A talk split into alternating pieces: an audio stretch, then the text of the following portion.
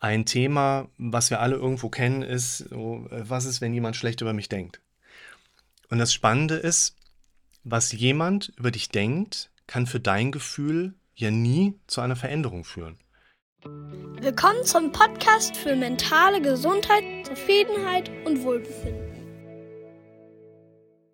Weil das, was jemand denkt, ist ja nicht mit deinem Gehirn verbunden, mit deiner Instanz, welche Gefühle verarbeitet. Das heißt, wir müssen so ein bisschen konkretisieren und sagen, das, was du denkst, was jemand über dich denken könnte, ist ja ein Gedanke wiederum in deinem Kopf, der ja dann von deinem Gehirn noch verarbeitet werden kann. Das heißt, es macht häufig Sinn, diese Trennbarkeit da reinzubringen und sich nochmal vor Augen zu führen, das stimmt. Das ist gar nicht, weil der Michael schlecht über mich denkt, sondern ich denke, der könnte schlecht über mich denken und wir dürfen hier in einem solchen Konstrukt uns so ein bisschen klarstellen, klarifizieren und herausarbeiten. Das ist ein wichtiger Punkt. Und was wir auch häufig haben, ist ein Gedanke. Also das, was ich gerade vom Beispiel ergeben möchte, ist ja, wir haben da ja Bilder, wir haben aber bei solchen Angelegenheiten vor allen Dingen auditive Sprachmuster im Kopf. Früher hätte ich gesagt, du redest den ganzen Tag mit dir, heute würde ich eher sagen, wir hören den ganzen Tag eine Stimme.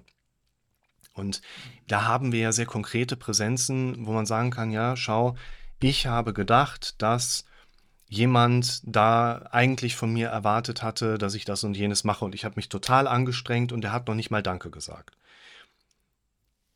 Aber dann gibt es auch diese Gedanken, die sind so nicht so wirklich zu Ende gedacht. Man könnte vielleicht sagen, wir haben häufig einen Gedanken an einen Gedanken. Und diesen Gedanken müssen wir gar nicht wirklich zu Ende denken und trotzdem haben wir diesen Gedanken dann mehr oder weniger präsent. Und gerade bei diesen sehr diffusen Angelegenheiten haben wir ja eine Gefühlswahrnehmung, die uns irgendwie, sonst würden wir nicht darüber sprechen, negativ beeinträchtigt obwohl eigentlich nichts konkret ist, was uns dann irgendwie dazu gerade bringen sollte. Und an diesen Punkten macht es ja Sinn, wir sind letztlich immer das, was wir vorher gedacht haben, so mehr oder weniger, macht es doch einfach Sinn, gerade bei diesen Kandidaten zu verstehen, oh, da war gerade ein Gedanke an Gedanke mit dabei, den sollten wir jetzt uns direkt wieder greifen, weil ansonsten, wenn ich es nicht täte, dann würde ja das Nachhallen dieses eben erlebten Konstrukts konsequente Gefühle auslösen. Also schnappen wir uns das und sagen, okay, komm mal her, äh, ich schreibe das jetzt mal konkret auf. Ich habe die Befürchtung, ich gehe mit meiner Freundin in einen Park, wo die einen Kinofilm zeigen wollen und ich werde von allen anderen blöd angeguckt und alle, hey, die wollen doch selber da Kino. Dann geht es los, dass wir uns mit Gedanken beschäftigen, die uns vielleicht nicht nur helfen, von dem vorher Erlebten so ein bisschen Abstand und Distanz zu bekommen, sondern uns auch vielleicht bei tatsächlichen Lösungsbestrebungen helfen.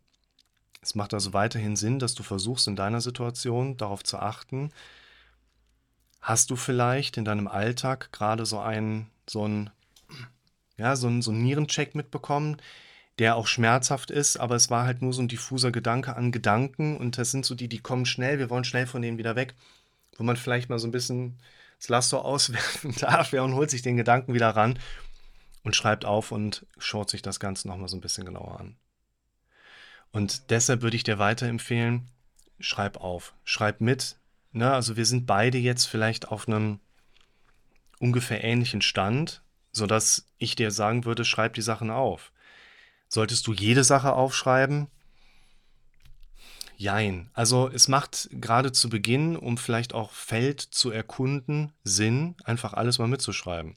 Wir schreiben ja sowieso nicht alles mit, aber wenn du jemandem sagst, pass auf, schreib alles mit, dann schreibt er vielleicht zumindest ein bisschen mit. Ein ganz wichtiger Punkt, wenn wir was können, aber wir weder müssen noch wollen, machen wir es nicht. Ein ganz entscheidender Punkt, wenn wir nicht die großen Ziele haben, die uns hinzuziehen oder die Schmerzen, wo wir durch unser Handeln was vermeiden können. Wenn wir was können, aber weder wollen noch müssen, machen wir es nicht. Wenn wir etwas wollen oder müssen, aber nicht können, empfinden wir die Sache als schwierig. Immer wenn mir jemand sagt, ja, ich habe ja, ne, also ich wollte, aber oh, es war schon echt schwierig, was ich da als Aufgabe. Schau, wenn du dein Auto, weil Sprit leer oder du willst halt keinen Sprit mehr kaufen und schiebst das Auto lieber zur Arbeit, anstatt damit zu fahren, warum auch immer, das ist schwer. Gerade wenn es einen Berg rauf geht, aber du kommst voran. Wenn die Leute hier drin sagen, etwas sei schwierig, dann sagen sie sinngemäß, sie kommen mit etwas halt gar nicht voran. Und das ist nochmal ein ganz wichtiger Punkt. Wenn wir wollen oder müssen, aber nicht können, empfinden wir Dinge als schwierig. Das heißt, gerade bei den Dingen, die wir immer wieder als schwierig in unserem Leben, ich ja auch erlebe, dürfen wir kurz innehalten und mal überlegen, inwiefern fehlt mir vielleicht gerade Kompetenz, Können, Fachwissen und Routine, um bei dem Thema weiterzukommen. Und deshalb würde ich auch sagen, ich schreibe da auch nicht alles auf in meinem Leben. Mir geht es auch gut damit. Aber ich profitiere manchmal schon davon, dann doch mal was aufgeschrieben zu haben, weil auch das in meinem Kopf die gleiche Entlastung mit herbringt wie bei den anderen Menschen auch.